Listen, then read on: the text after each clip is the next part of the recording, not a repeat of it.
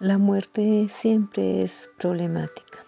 Se presenta muchas veces de manera absurda, dolorosa, inapropiada, exagerada e ilógica. Y es que cuando nos encontramos ante la muerte de alguien cercano tenemos la certeza de que las palabras no alcanzan para dar sentido, para consolar, para responder todos los por qué que están en la mente y en el corazón. Esta es una realidad que nos cobija a todos indistintivamente. Y bueno, mm, es que ayer de manera que nadie lo esperaba murió un vecino. Tenía más o menos 46 años y bueno, esto, bueno, la muerte siempre me pone a reflexionar.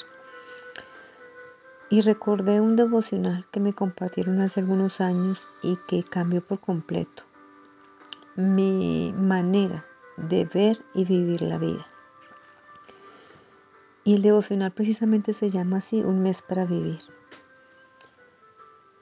Y este comienza con unos interrogantes que nosotros deberíamos hacernos más frecuentemente de lo que pensamos.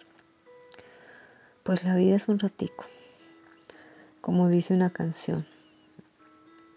Y también lo expresa el Salmo 113 en los versículos 15 al 16, donde leemos que la vida es una fugacidad. Y en Santiago 4:14 también nos dicen que la vida es como la niebla, que aparece por un momento y luego se desvanece.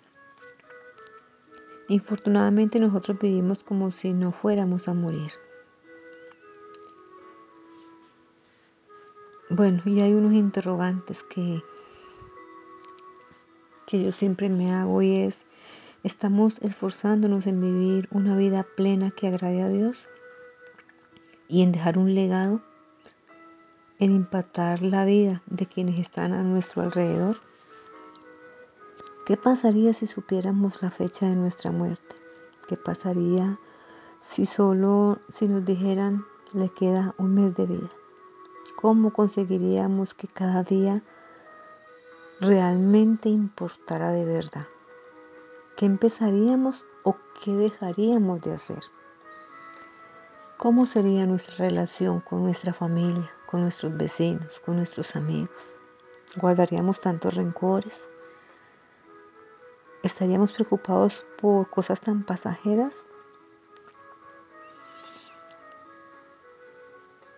Bueno, creo que además de, ese devocional que les mencioné, tenemos todos un manual de instrucciones, esa guía práctica para recomenzar, para reformar nuestra manera de vivir, para dejar huellas, no cicatrices, en la vida de, de las demás personas.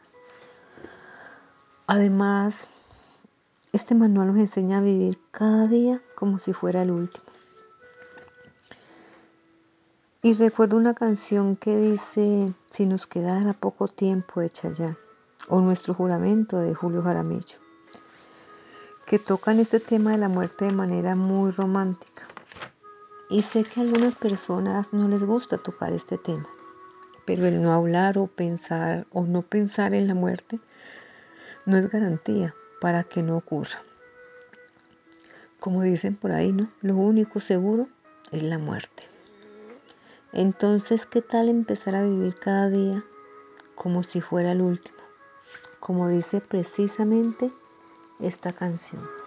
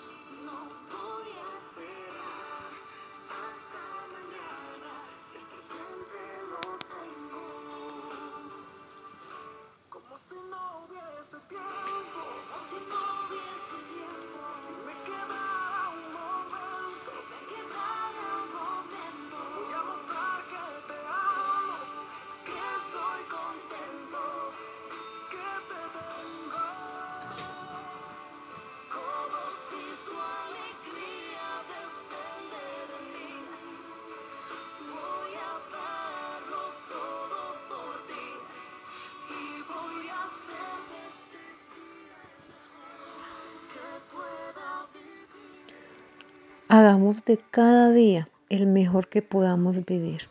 Les habló Mer por siempre. Y recuerden, hablar de Dios siempre es bueno, pero hablar con Dios es mejor.